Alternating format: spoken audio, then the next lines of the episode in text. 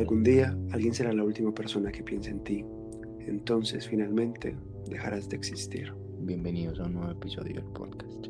Y pues nada, parchemos. Hola, soy Santi. Hola, yo soy Smith. Y bienvenidos a un nuevo episodio de Parchemos. ¿Qué más? ¿Bien o no? Muy bien, acá empezando octubre. Mira, chimba, hasta que por fin vamos a dejar de hablar de parejas y relaciones. Sí, ya, ya por fin hay un cambio de tema en el podcast. Este mes, obviamente, vamos a tocar temas más sombríos, cositas de miedo. Vamos a hablar sobre toda la temática de este mes, que pues es Halloween, claramente. Mira, chimba, yo hice mera celebración cuando pasamos a octubre. Mira, chimba de mes. Es que es uno de los meses con más personalidad, pues como con la personalidad más definida del planeta. Sí, yo creo que solo está después de diciembre y ya. No, y que aparte de esto tiene muchas formas de celebrarse, o sea, si te gusta lo sombrío o si quieres disfrazarte de algo entretenido, si quieres ver películas, o sea, como que hay temáticas, como que hay un aspecto, un ángulo del que, desde el que se puede tomar que hace que le encante a mucha gente. ¿Es verdad? Por ejemplo, yo no soy tan fan de las películas de terror, pero sí me parece muy genial ver cómo la gente creativa con sus disfraces o, o esas cosas sí me parece muy entretenido. Pero, ¿sabes que Por ejemplo, yo tampoco soy tan fan de las películas de terror, pero con motivo de octubre me propuse verme una película de terror todos los días. ¿Cuáles te has visto hasta ahora? Hmm, Bueno, me repetí varias que ya me había, porque es que en realidad estoy, estoy siguiendo una lista que subió el perfil de Netflix. Entonces ellos van recomendando.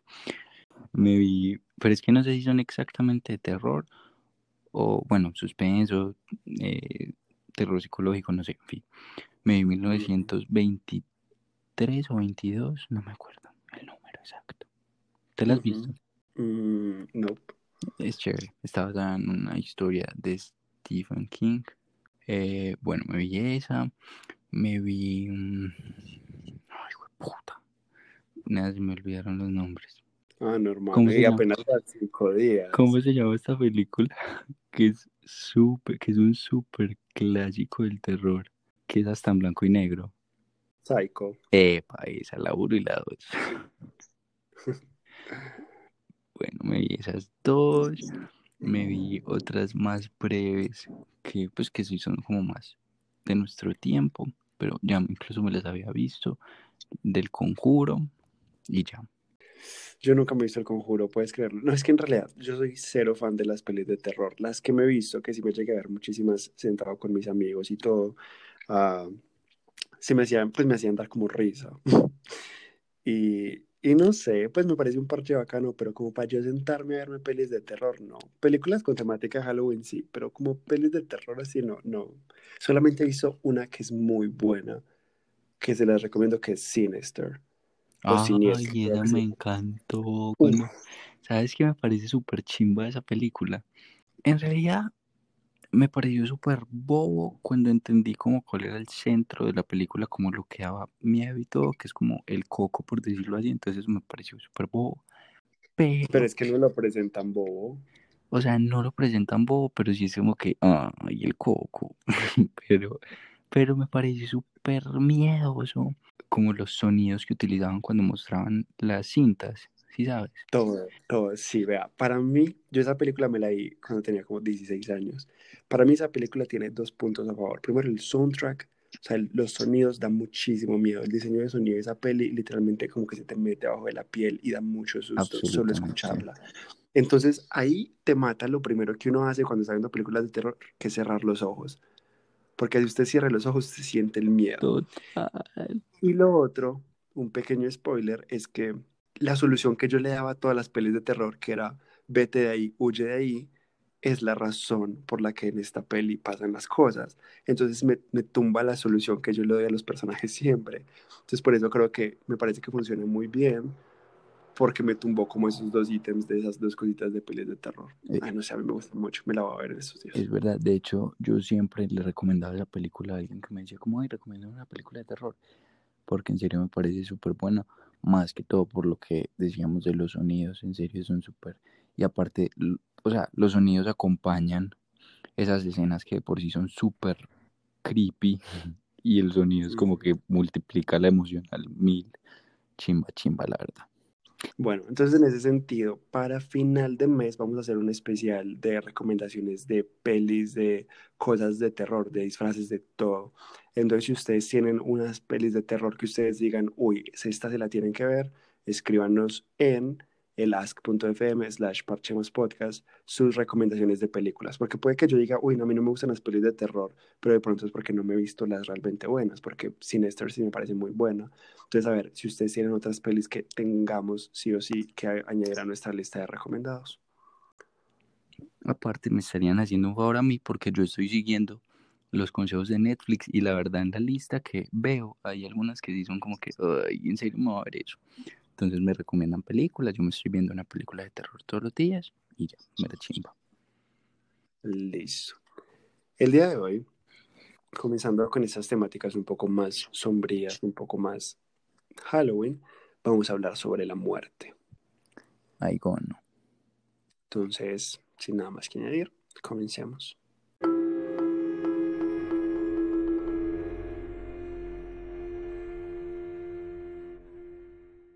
Bueno, Santi, como siempre, hoy yo sé el que le va a tocar llevar las riendas de este episodio porque yo no tengo ni puta idea de qué hablar. No sé llevar este tema de los muertos. Bueno, es bastante fácil. Smith, ¿cómo siente que es su cercanía con el tema de la muerte? ¿Es un tema al que le huyes? ¿Es un tema del que no te choca hablar? ¿Cómo, cómo vas ahí? Bueno, yo creo que si vamos a hablar como de mi muerte, no me molesta para nada hablar al respecto, no me molesta pensar cuando llegue el día de mi muerte, desde antes de... Bueno, en fin. Eh, pero si vamos a hablar de la muerte de mis seres queridos, ahí como que, ay, con un qué pereza. Eso tiene mucho sentido en mi cabeza por la manera en la que yo percibo la muerte, lo que acabas de decir. Pero necesito saber, ¿tú qué piensas que pasa cuando uno se muere? Mm. Bueno, es que yo tengo una teoría. Bueno, de hecho no es una teoría, o sea, científicamente sucede de esa manera, solo que yo la romanticé. ¿Tú te has visto alguna vez eh, la película I Origins? Mm, no, no, ¿cuál es? Bueno, en español, Orígenes, creo que se llama así. Eh, esa película es una de mis pelis favoritas porque forjó lo que yo creo de la muerte en este momento, ¿sí o qué? O sea, yo me la vi y entendí muchas cosas. Y me parece súper chévere porque logra, a ver, les explico rápidamente una sinopsis. Una sinopsis o un spoiler, no sé. Bueno, en fin. Y el protagonista de la película es un científico ateo y su novia es una, pues es una vieja súper religiosa, ¿sí o qué? Entonces muchas veces estos dos conceptos pueden estar muy en contra en este tema, ¿sí o qué? Pero la película logra como que las dos cosas, ciencia y religión, hagan las paces y me parece que, que el resultado es algo muy coherente, ¿sí o qué? Entonces, la película trata el tema de la reencarnación desde una forma de ver científica, la abarca con los átomos. Todos nosotros somos átomos, estamos formados de átomos, ¿cierto? Cuando nos morimos, esos átomos van a algún lugar del universo y en algún momento, así sea dentro de mil millones de años, esos átomos que nos formaban van a estar formando otra cosa. Entonces a mí me parece súper chévere esa forma de verlo desde el modo científico y desde el modo religioso, a pesar de que yo no soy una persona religiosa, me parece chévere que puedan como coincidir los dos términos y estar relacionados de alguna forma. Porque una persona puede decir como el alma sale del cuerpo y forma otra cosa o entra en otro cuerpo, no sé. Y en el caso de los átomos sería lo mismo, pero entonces ya no es alma, sino átomos. Entonces yo lo romanticé de esta forma, o sea, lo que yo pienso. Yo me muero y los átomos que me forman hoy van a estar formando otra cosa en algún momento. Y sea lo que sea, esa cosa, o sea, yo voy a ser parte de esa cosa en un futuro, o sea, dentro de mil años o dentro de dos mil años. Y ya. como con los átomos. Por ejemplo, yo con el tema de la muerte tengo como varios rayones. Cuando desde que yo era pequeño, o sea, un niño, y no sé yo qué hacía pensando en la muerte, pero yo pensaba en, en, la muerte, me daba pánico, me daba literalmente muchísima ansiedad al punto de que me levantaba llorando incluso en, en las noches y todo, pensando en que iba a haber un momento en el que yo ya no iba a pensar, que yo iba a dejar de existir. Cierto, así tú digas, ah, el, tus átomos siguen, tú como, como Smith, yo Ah, como total. Santi, va a llegar a un punto donde dejemos de existir. Y ahí es un punto donde yo envidio muchísimo a las personas que tienen fe en religiones donde existe la vida después de la muerte, porque me gustaría tener esa tranquilidad, me gustaría poder pensar, hay algo más, hay algo que continúa, pero que continúo yo, pero como este, este rayo en medio desde muy chiquito, y me gustaría poder tener esa fe, pero no la tengo. Lo he podido como desarrollar y, y ayudar a que no sea tan importante. Y en este momento creo que ya hice las paces con, con ese pensamiento de que algún día no voy a pensar. Y, y en este momento estoy en un punto parecido al tuyo, de que mi propia muerte en realidad no me, no me roba mucho espacio en la cabeza, no me roba mucha preocupación, pero la de mis seres queridos todavía lo hace. Total, o sea, yo lo pongo de mi lado. Y yo desde muy pequeño, Santi, aunque bueno, eso también será por otros motivos y toda la cosa, pero desde muy pequeño yo venía romantizando la muerte, ¿sí o qué? Por ejemplo, mi mamá, incluso yo me acuerdo que mi mamá me ha dicho que literal yo como desde los seis años era jugando y por decir algo me paraba en una cosa alta y me tiraba como diciendo ya me voy a morir. Entonces fue eso. Y yo realmente crecí como romantizando la muerte. Y cuando yo estuve en todos esos problemas y toda la cosa, la seguía romantizando. Ya en ese momento ni siquiera la romantizo. Es como que, como que anormal. Y de verdad, o sea, yo creo que a veces sí me raya mucho el hecho de ser olvidado. Que de hecho una vez leí una frase que me pareció súper como, ay, gonorrea, pues me voló la cabeza. Y fue como que en algún momento va a existir una persona que piense la última vez en mí. Así yo ya me haya muerto hace 100 años, en algún momento va a haber una persona que piense por última vez en mí y nadie más va a volver a pensar en mí y entonces en ese momento yo ya, mi existencia pasó a la historia. Entonces cuando yo leí eso fue como que, ay marica, y me di cuenta que realmente me daba susto como que las personas me olvidaran, más que morirme, yo creo. Pero es que si, si, si el libro del que estás hablando es el mismo que yo estoy pensando, dicen algo como es que uno realmente muere cuando la última persona eh, que te recuerda muere, algo así. No sé, algo, algo también como, como que uno sigue vivo en el recuerdo de las Eh, personas. Y por eso también puede ser la razón por la que nos da duro pensar en la muerte de los demás, porque para esa muerte sí tenemos que estar presentes. O sea, si tú te mueres hoy, tú no sufres nada, tú no, tú no vas a tener que hacer un proceso de duelo sobre tu, tu propia vida, pero las personas que se quedan son las que tienen que hacer ese proceso. ¿Es verdad? Yo en, en cuestiones de lo que hablé ahorita de la fe y esas cosas, a veces he pensado que, que hay muchísimo que nosotros no entendemos sobre cómo funciona el universo y sobre cómo funciona la vida. Y lo único que tenemos seguro es una incertidumbre gigante de, sobre la muerte. O sea, todos vamos a morir. Es la única cosa que todos sí o sí tenemos en común. En algún punto, más vamos a morir. Pero en realidad nadie sabe qué pasa después de eso. Podemos tener muchas cosas de qué le pasa al cuerpo, qué pasa a, a los átomos, qué pasa, qué pasa físicamente, pero quien quita que haya algo más. No necesariamente tiene que ser algo religioso, pero qué, qué pasa si hay algo dentro de ti que trasciende en, ese, en esa línea de ideas. Entonces tú consideras que tú no le tienes miedo a A la la muerte. mía no, a la de mi familia como putas. Bueno, Smith Castañeda ha pensado en cómo le gustaría morir. Sí, de hecho cuando te decía ahorita que romantizaba la muerte un montón, yo me la he imaginado en, yo creo que todas las formas de vida así por haber, y he pensado un millón de veces cómo sería mi funeral. Aparte yo soy súper dramático, entonces me imagino todo. Entonces, o sea, literal, he pensado en cada posibilidad. Por ejemplo, yo hace unos años decía, literal, pero pero es que yo creo que muchas personas pasamos por eso y después nos quedamos con la cara de payasos.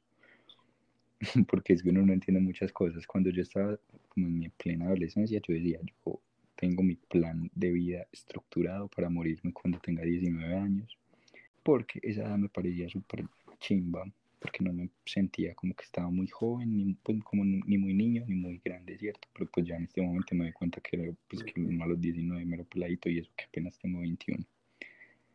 Pero entonces yo decía que a los 19, como que tintan, yo ya lo tenía todo que planeado, porque aparte me da un susto impresionante de la soledad, pero ya capítulo.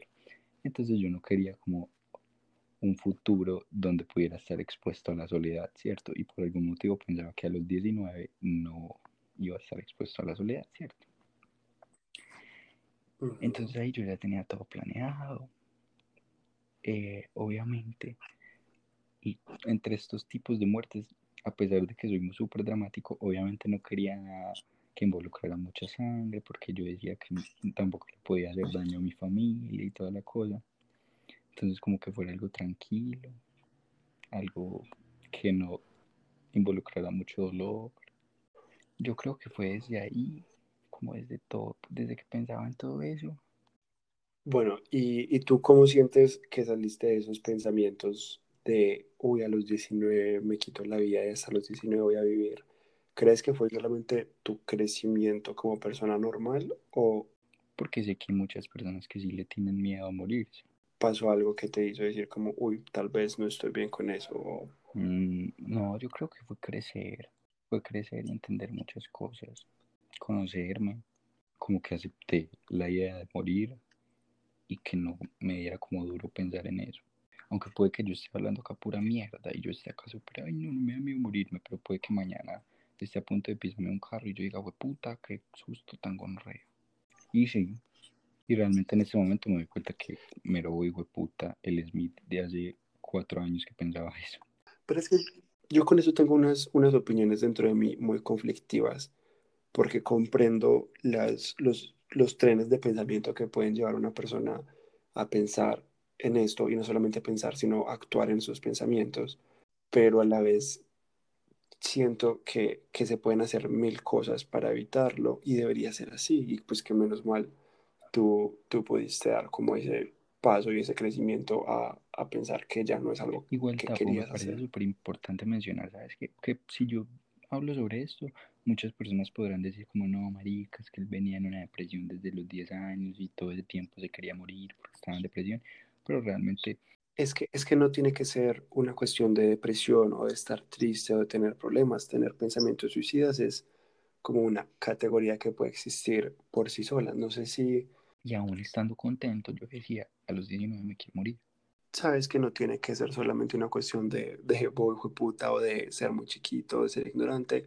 Hay cosas que te llevan a pensar y a contemplar esa idea de, de quitarse la vida. Como les contaba en el capítulo pasado, que pasé por unos momentos súper horribles en mi vida, realmente eso solamente fue cuestión de un año. Y antes de eso yo vivía súper tranquilo, relativamente, pues entre comillas. Y yo pensaba en morirme, precisamente por lo que les decía ahorita, que desde muy pequeño romantizaba la muerte. Yo creo que esta historia que va a contar ya te la había mencionado, pero no te la había contado del todo y es que le sucedió a un amigo de una amiga. Espero que mi amiga no se moleste por yo mencionarla acá, aunque obviamente pues no va a mencionarle nombres ni nada. Pero era un chico que pues tenía una vida medianamente normal, cotidiana dentro de lo que uno puede categorizar ahí. Pero el chico tenía una obsesión con la muerte, con saber qué pasaba ah, después de la muerte. Y él le mencionaba esto a su novia, le mencionaba esto a sus papás, o sea, todos en su vida estaban conscientes de esto y, las personas que lo conocieron decían como que él, él, en general tenía pensamientos muy raros, pero no era una persona como depresiva ni nada, simplemente tenía una obsesión con el tema de, de la muerte y de saber qué sucedía. Resulta que un día decidió actuar en esos pensamientos, se quitó la vida, le dejó un video a su novia y hizo que ella lo encontrara. Y, y pues obviamente esto fue un problema gigante para la familia, todo el proceso que ellos tienen que hacer porque como te digo, el duelo lo hacen las personas que se quedan los vivos, el duelo no es para los muertos, pero él tenía que descubrirlo. Entonces lo que yo le decía a mi amiga era como, ven, pero pues yo ya, esto, eso fue hace como dos años, creo, dos, tres años, y yo le decía a mi amiga, pero si todos nos vamos a morir, o sea, él se iba a morir en algún momento, cuál era el afán, porque no podía esperar para descubrirlo más adelante. Y ella me decía que era más una cuestión de, de que él quería hacerlo en sus propios términos. Entonces mira que él tenía una, como un pensamiento dentro de lo que cabe muy racional al respecto. No se estaba dejando llevar por un impulso, no era un episodio de depresión hasta donde tengo entendido, ¿sí me entiendes? Entonces, como tú dices, no tenía que estar triste para estar pensando en su muerte.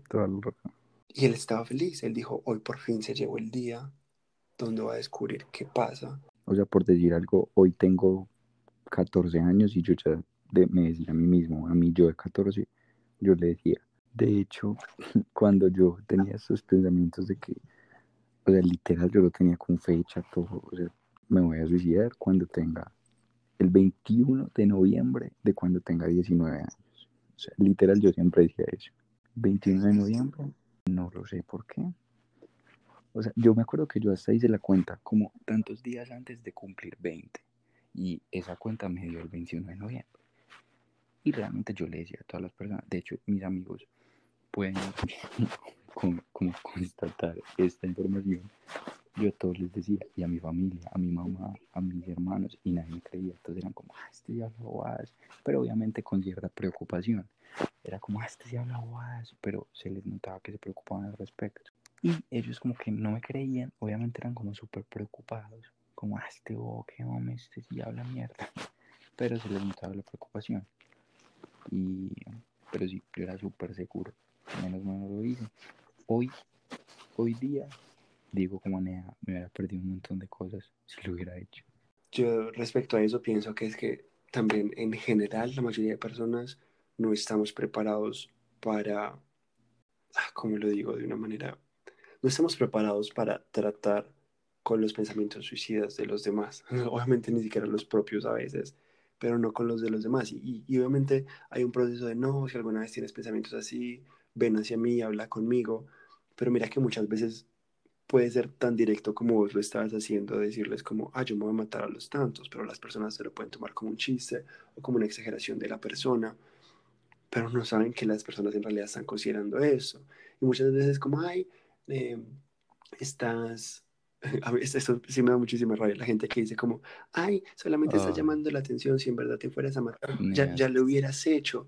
Y es como, y es como, te apuesto que esas, esas mismas personas serían las que si llega alguien a cometer un suicidio, sería como, ay, ¿por qué no nos dijo antes? ¿Por qué no, no se acercó a nosotros? Es como, hay muchas maneras de, de pedir ayuda y a veces puede ser a través de, pues de una manera tan directa como vos lo hacías, pero las personas no se lo toman tan en serio. Entonces, yo siento que uno necesita prepararse más en cómo tratar esos temas y cómo ayudar a las personas que están en esas situaciones.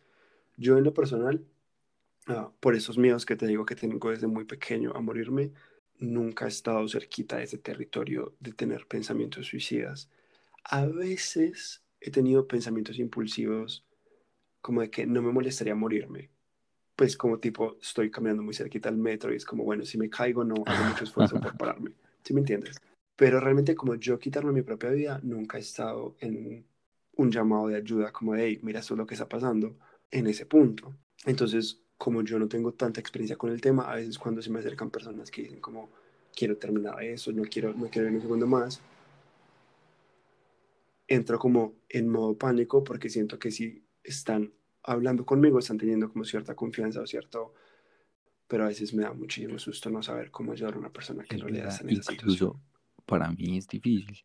¿Por qué digo para mí? Porque se supone que si yo pasé por todo eso, debería conocer más ese territorio y toda la cosa y de pronto saber cómo responder ante eso. Y te lo juro que para mí es difícil. Es bastante difícil. Es que los temas de la muerte en general, y por eso te preguntaba al principio que cómo eres, porque tengo incluso ciertos familiares que no les gusta que se hable de la muerte, o sea, no les gusta que se hable de la posibilidad de morir. Y yo siento que es tan importante hacerlo y normalizarlo y traerlo al plano terrenal de esto es algo que va a pasar y hay que hablarlo. Por ejemplo, acá en mi casa, mi mamá siempre nos ha dicho como yo quiero que a mi funeral vayan las personas vestidas de blanco y sea así, así, así, y deja claro como eso. Yo, por ejemplo, por mi parte, lo que quise hacerles fue un día que estábamos hablando sobre las personas arrepintiéndose, como, ay, se murió y lo último que le dije fue esto, o se murió y estábamos enojados, o nunca alcancé a decirle esto. Yo le dije a mi familia como, cuando yo me muera, lo que no se dijo ya está dicho, pues, ya está no dicho, pero sepan que si tal vez antes de que algo me pase, eh, estamos peleados, tuvimos una discusión, de pronto yo les dije algo feo, ustedes me dijeron algo feo a mí, todo eso está perdonado. O sea, el tiempo que te amé, el tiempo que te quise fue muchísimo más grande que ese momento de enojo y no vayan a caer con arrepentimientos de eso. Cuando yo me muera, todo está perdonado, todo está bien, yo me fui tranquilo y espero que ustedes puedan hacer bien como ese proceso de, de dejarme ir. Y mira que eso no se podría dar, este tipo de conversaciones no se podría dar a menos de que se empiece a normalizar la muerte a tal punto de que tú lo puedas hablar mientras Absolutamente. Y me parece súper bonito eso que hiciste. Pues sí, me parece súper chévere porque puede ser muy difícil y de hecho puede, si de por sí un duelo es doloroso, puede hacerlo el triple doloroso. Respecto a tu funeral, que dijiste que también lo habías pensado, ¿qué, qué te gustaría que bueno, pasara? en este momento no sé exactamente qué me gustaría que pasara, pero sí sé lo que he dicho en muchas ocasiones a, amigos y toda la cosa. Como les decía ahorita, que yo soy súper dramático, entonces literal, llamémoslo así, yo tenía como una lista de reproducción organizada y tenía designada a la persona que la iba a poner. Entonces, y tenía también designada a la persona que iba a decir unas palabras. Es que yo soy súper dramático, me da increíble. Me daba mucho pesar de mi familia como, pero como el primer grado, o sea, hermana, mamá, papá. Porque, por ejemplo, mi hermanita es una que, de hecho, hace poquito hablamos sobre esto y me dijo que como que ese tiempo fue el peor para ella porque literal en cualquier momento ya estaba esperando la noticia. y me acuerdo que por ese tiempo mi abuela materna se murió y cuando llamaron a avisarle a mi hermana porque fue como a las 3 de la mañana, ella pensó que había sido yo. Pues fue como que escuchó el teléfono a esa hora y a esa hora obviamente es súper preocupante que suene el teléfono. Y cuando ella estaba yendo a contestar, ella decía que estaba segura que le iban a decir que yo me había suicidado. Entonces eso es heavy. Sí, sí que sí. Por eso te digo, tengo opiniones muy encontradas porque comprendo de dónde vienen las personas que, que tienen los pensamientos y que deciden actuar en eso, pero también pongo el lado de las personas que tienen que hacer el duelo y que quedan con ese peso encima, entonces es como... Bueno, voy a mencionar algo. No sé si nos estamos yendo ya por el lado solamente de los suicidios, pero ya vamos a tratar de dejarlo acá después de que Santi responda lo que voy a decir y ya. Yo después de pasar por todo esto, por motivos de la vida, me apareció una sugerencia de un video en YouTube de una señora que se suicidó, pues que se le suicidó el hijo, ¿sí o qué?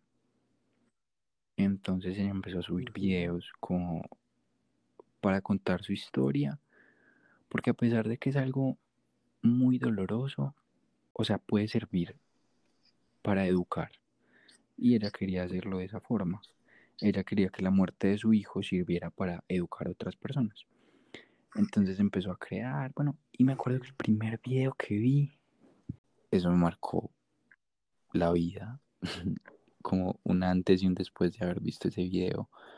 Porque me parece muy importante lo que tú mencionabas ahorita, que realmente el duelo lo hace la otra persona, perdón, lo hacen las otras personas y la persona que se muere no hace, pues no tiene que ser el duelo, ¿cierto? Entonces es como muy sencillo por decirlo así. Pero ver ese video me hizo sentir que sí estaba pudiendo ver cómo es el duelo. Me hizo sentir como si yo lo hubiera hecho y poder ver la reacción de las otras personas. Y me pareció súper fuerte porque realmente la vieja la estaba pasando muy mal, muy mal. Y mm, de hecho de poquito me apareció otro video de ella porque siguió subiendo videos y noté que la vieja todavía no lo ha superado. Incluso viéndolo yo dije, parce, esta vieja necesita tratamiento psicológico, psiquiátrico, lo que sea, pero urgente. Porque si no, también se va a terminar suicidando ella. eso fue como poderme, lo que tú decías, proyectar y ver ahí, no sé, a mi mamá, a mi hermana, a mi papá, a cualquier persona que estuviera cercana a mí. Y fue heavy, heavy. Sí, ya, ya vamos a pasar entonces a hablar sobre eso, sobre superar la muerte de, un ser querido, de alguien cercano. Pero antes de eso, para cerrar la parte del suicidio, acá en Antioquia tenemos, tenemos una línea de atención que es la línea amiga, que es el 444-4448.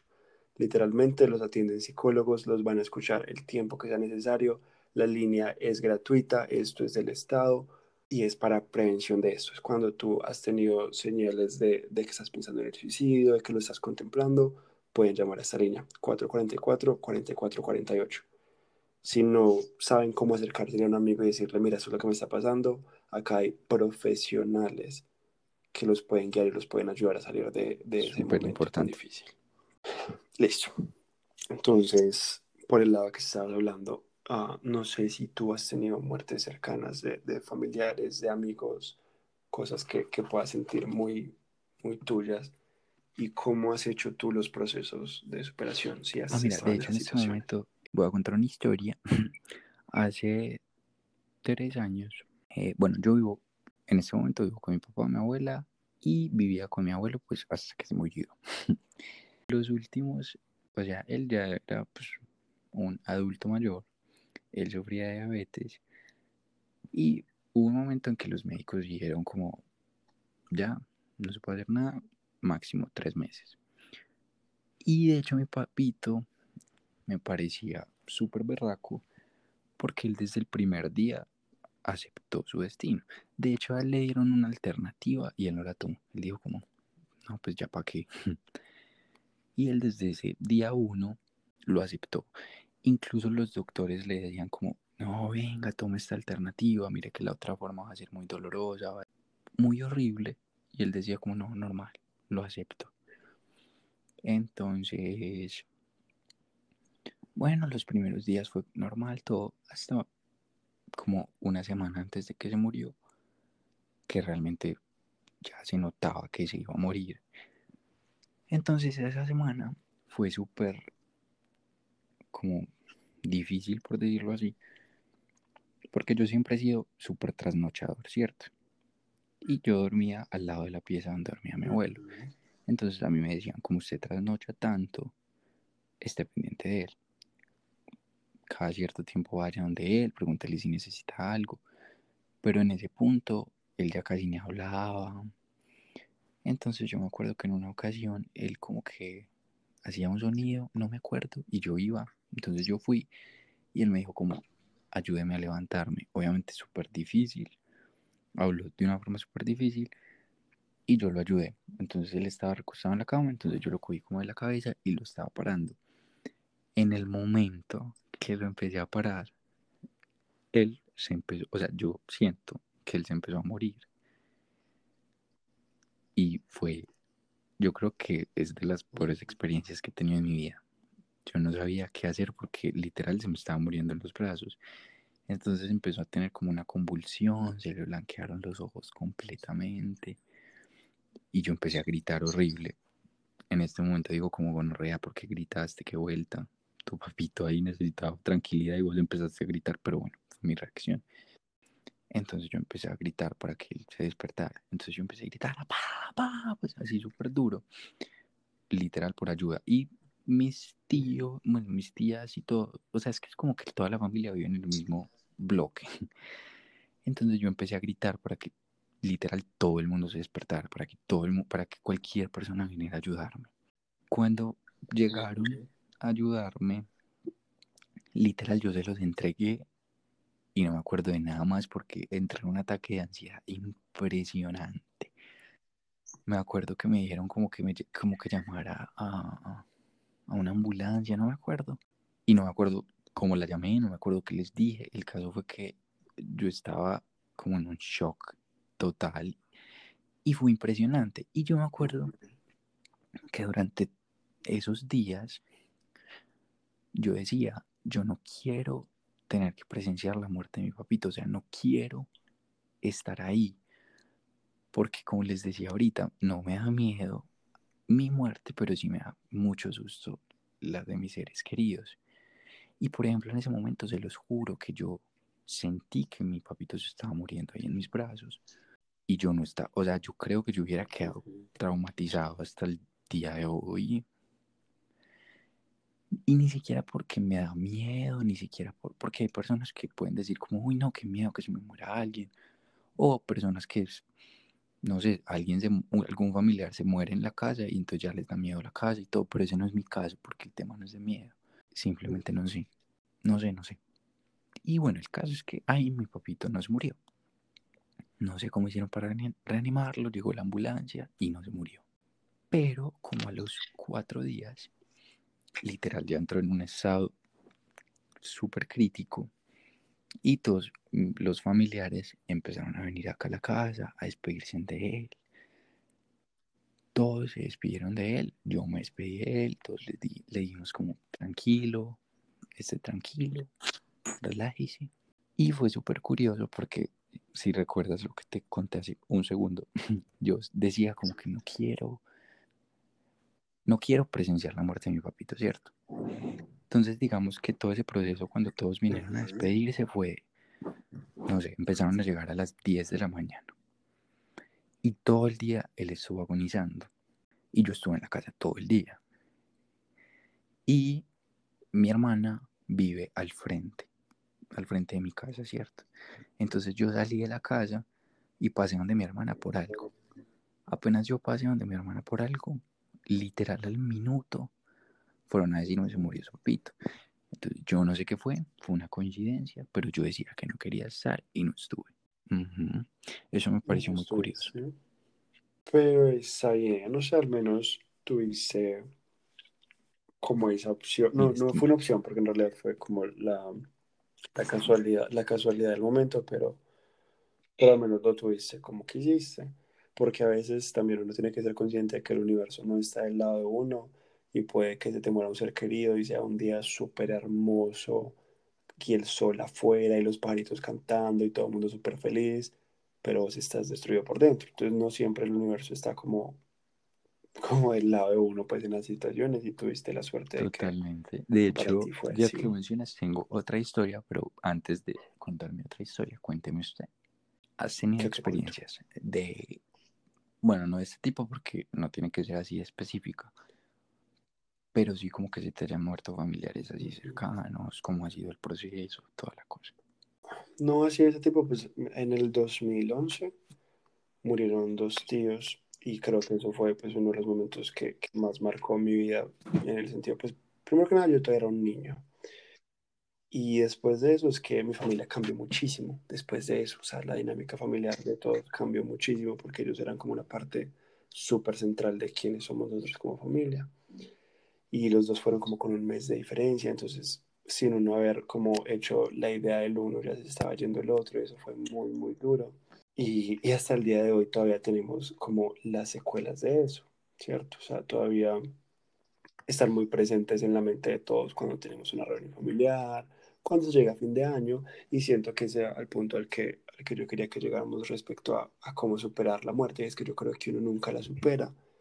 Yo siento que empieza a hacer menos prioridad en tu cabeza pensar en esa persona, pero siento que siempre va a estar ahí ese, ese recuerdo, ese, ese constante, esta es una persona que yo tenía y ya no tengo, eso no se va nunca. Porque, por ejemplo, mi abuela eh, paterna perdió un hijo de ella hace muchísimos años, yo ni siquiera la alcancé a conocer, veinte y pico de años, casi treinta, y mi abuela ha viajado por todo el mundo y para donde ella se va, se lleva siempre una foto de él. Y no es como, hay una foto de, de billetera, no, es un portarretrato, es como el tamaño de mi rostro y entonces ella se va para Estados Unidos, se lo lleva, se va para España, se lo lleva, viene a Colombia, se lo trae y anda con eso todo el tiempo porque todavía lo tiene presente. Entonces yo siento que uno, la muerte de los yo creo que se aprende a vivir con la idea de que no están más y ya, pero olvidar nunca. Sí, creo que no.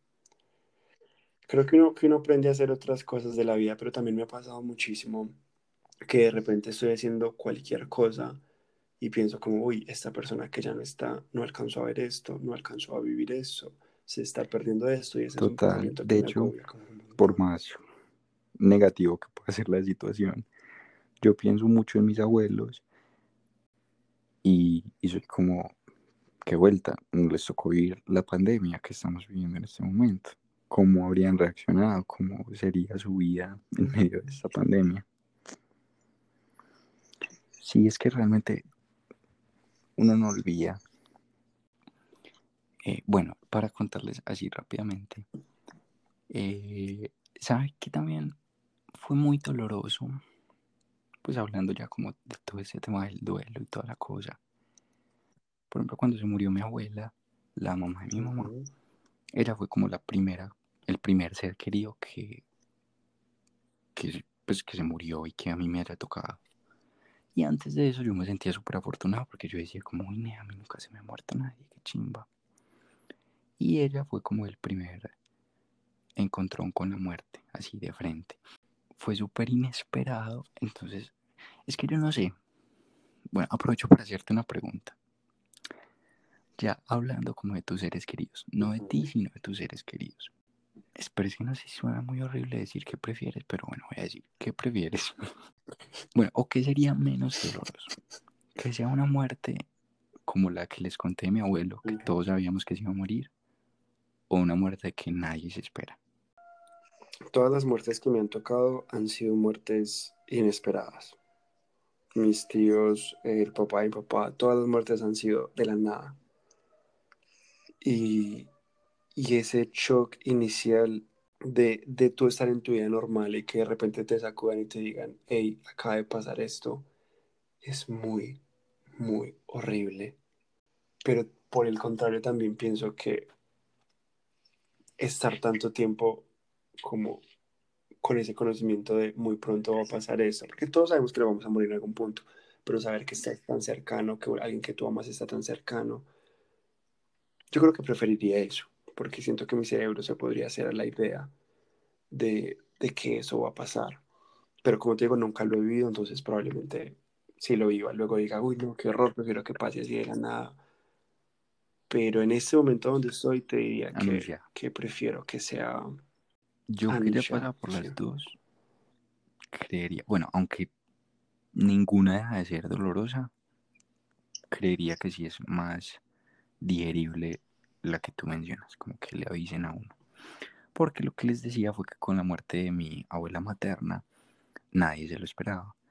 Y ella estaba súper joven, tenía 57 años. Nadie se lo esperaba. Y sabes que me dolió muchísimo, muchísimo esa muerte. Por un lado, que se había muerto mi mamita, ¿cierto? Era un dolor impresionante. Y por el otro lado, me dolía un montón ver cómo mi mamá estaba afrontando la situación que se le había muerto la mamá. Entonces tenía dos dolores impresionantes, de abuela y de mamá, porque literal yo decía, si mi mamá sigue así, marica, también se va a morir y me va a quedar sin mamá. Entonces era impresionante, o sea, el dolor impresionante. Y de hecho, o sea, lo que tú mencionabas ahorita, o sea, yo no soy mucho de estar pensando en toda la cosa, como tener presente siempre, como que, ay, murió, toda la cosa. Pero, por ejemplo, en estos días me encontré con una foto de mi mamita y literal me dio una tristeza impresionante. Y fue como, ay, ¿cómo te fuiste tan rápido? Hombre. Porque fue algo súper inesperado.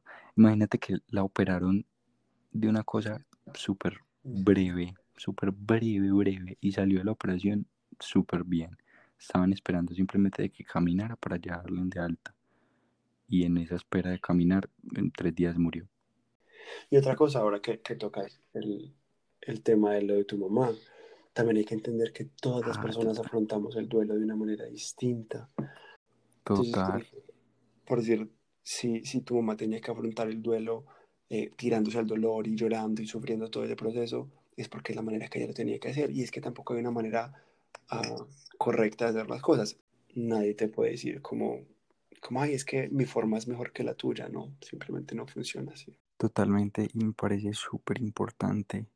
O sea, básicamente lo que estás diciendo lleva a esto, de que no podemos invalidar los duelos de las demás personas. Porque como tú dices, todos tienen una forma muy diferente. Bueno, voy a leer algo, algo que leí eh, justo en estos días que habla sobre el duelo y me pareció súper chévere y se los voy a compartir. Eh, lo vi en un grupo de Facebook. Dice así, muy buenas a todos, mi nombre es Ruth Pedroche. Quiero compartir con todos vosotros algo que he podido aprender con el proceso de duelo por si os sirve de algo con todo mi cariño. Cuando estamos pasando por un proceso de duelo surgen miles y miles de preguntas. ¿Será normal esto? ¿Es normal que actúe así? ¿Debería estar de aquella manera? ¿Por qué siento lo mismo? ¿Por qué siento lo mismo que al principio? ¿Dejaré de sentir esto? ¿Por qué no lloro? ¿Por qué no dejo de llorar? De hecho, es un proceso donde la mayoría de tus creencias son cuestionadas y donde uno cambia por completo. Algo que me ayudó muchísimo en mi proceso fue entenderme y comprender el proceso que estaba pasando. Y quiero compartir contigo algo que fue de ayuda. En primer lugar, me ayudó a entender que en el duelo hay diferentes fases. Negación, ira, negociación, depresión y aceptación. Pero no para etiquetarme en mi proceso, sino para entender mis expresiones emocionales y entender que eran expresiones normales y propias de un duelo. A veces creemos que nuestra manera de actuar no es normal cuando sí lo es. Pero más me ayudó a comprender que las fases del duelo no son lineales, sino aleatorias y desordenadas. Es decir, me explico, que no siempre vas a llevar ese orden 1 negación, 2 ira, 3 negociación, 4 depresión y 5 aceptación y fin del duelo. Para nada es así, sino que puedes ir saltando de una fase a otra una y otra vez y esto no implica que vayas a peor en el proceso de duelo, sino que tu proceso se está dando así según como tú eres y necesitas. Que aceptes no significa que hayas terminado el proceso de duelo, es un paso más en tu proceso, nada más que eso. Esto me alivió muchísimo ya que muchas veces creía que retrocedía, ya que muchas veces creía que retrocedía y empeoraba al sentir emociones del inicio del duelo después de un tiempo ya pasado. Estas son algunas de las cosas que he aprendido Todas las expresiones emocionales son buenas, necesarias y están, y están bien. No tienes por qué pasar por todas las fases del duelo. Puedes repetir de fase, es decir, puedes estar más de dos veces en la fase de negación o de ira o de depresión y eso no significa que hayas empeorado.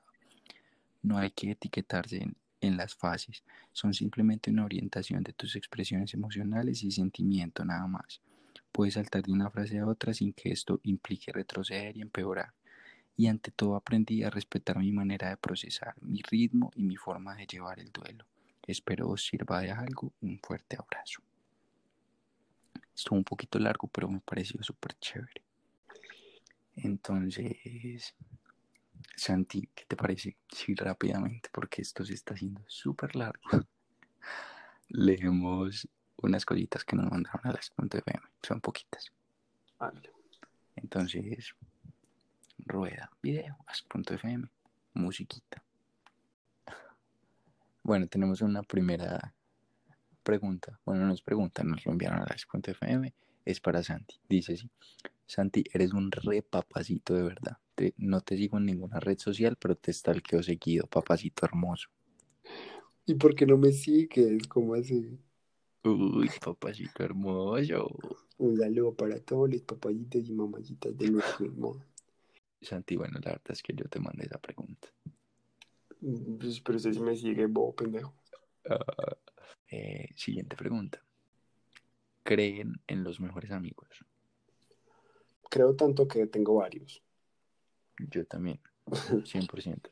a, mí siempre me pasa que, que digo, ay, mi mejor amiga, ah, tal, no, la otra mejor amiga, no, la otra. Es que tengo un grupo de amigos que por diferentes razones los considero que son de mis mejores amigos y, entonces cuando hablo sobre ellos es muy fácil darles ese título, que, que, en realidad a mí a veces me parece que es un título muy como de, de niño de preescolar, como él es mi mejor amiguito, pero, pero sirve para uno explicarle a las otras personas el nivel de cercanía que uno tiene con esa amistad, que no es un amigo simplemente, sino que es uno de tus mejores amigos o de tus mejores amigas. Yo sí. Yo también, absolutamente. Bueno, la siguiente es un regaño, Santiago nos regañaron.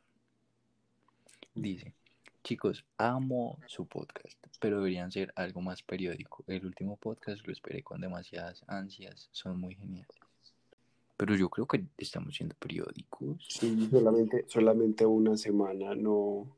Una semana no subimos capítulo y las otras dos siguientes los hemos subido súper tarde.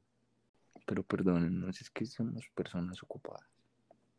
no, y también tiene que comprender que, que este no es nuestro trabajo, esto es un hobby, es algo que disfrutamos mucho, pero pues al final del día también tenemos que ser personas productivas. Sí, y que nosotros en realidad intentamos hacemos el mayor esfuerzo para que esté listo los miércoles. Yo obviamente voy a mis historias y jodo un montón con, ay, no, no he terminado de editar, lo que sea, pero en realidad es que somos corriendo, somos buscando como el, momento donde grabar, eh, se dan que yo tengo que por lo menos tener una idea de qué es lo que vamos a hablar, si es un tema delicado, como buscar información, etcétera. Y, y editar no es como solamente escuchar y ya. Es verdad. Bueno, la otra es de Andrés Felipe Ojitos. Nos dice, solo vine a decir que seguiré comentando en Instagram porque para que hago confesiones y no quiero ser anónimo y además aquí no me puedo expresar con ganas. Ese es Ojitos, el, el del oso perezoso. El, Epa, el biólogo. Y ya, esas son todas las preguntas que teníamos en el Ask.fm. Hoy Santi no leyó, hoy me tocó a mí. el Ask.fm es territorio de Smith Castañeda. Le pueden mandar y lo pueden mor- morbosear todo lo que quieran. ah, bueno, ¿saben qué quería también contarles? Hay una persona que escucha el podcast que de hecho nos ha escrito varias veces en ask.fm que se llama Molo. Bueno, no se llama Molo, le dicen Molo. se llama Camilo. Y eh, creó un podcast también. Entonces me parece súper chévere como que se animara a eso. No sé si porque nosotros lo creamos o de pronto ya tenía la idea, pero de pronto servimos como inspiración, por decirlo así. no sé, pero me pareció súper chévere que lo hiciera. El podcast se llama Lago Norrea Podcast. Chimba nombre. Bueno, entonces por si quieren, se pasan, lo escuchan. Yo ya escuché el primer capítulo y me pareció súper chévere y también entonces para felicitarlo a él. Y lo hizo con otros dos amigos, entonces para felicitarlos a los tres y espero que les vaya súper bien. Listo, entonces tenemos podcast recomendado de la semana. Sí, siento que eso fue todo por este capítulo. Es un tema pesado, es un tema que da para muchísimas cosas. Ah, cuéntenos a través de nuestras redes sociales qué experiencias han tenido ustedes con la muerte. ¿Han estado cercanos a alguna experiencia de la muerte? Eh, ¿Han tenido personas? ¿Cómo hacen para superar el duelo? Y recuerden que si están teniendo pensamientos sobre el suicidio, sobre cometer suicidio, busquen ayuda, sea de una persona amiga, de algún profesional. Y, y nada, esperamos que hayan disfrutado y hayan, se hayan puesto a pensar un poquito con lo que hablamos hoy. Yo la verdad pensé que el capítulo de hoy iba a ser como súper, ¿cómo decirlo así? Como que lo íbamos a tomar muy a la ligera, como que, ay, miedo, Halloween, buajaja", pero en realidad fuimos, lo tomamos de una forma súper seria y me gustó el resultado. Espero que a ustedes también les haya gustado un montón, que les sirva. Nos escuchamos la próxima semana. Bye bye. Chau.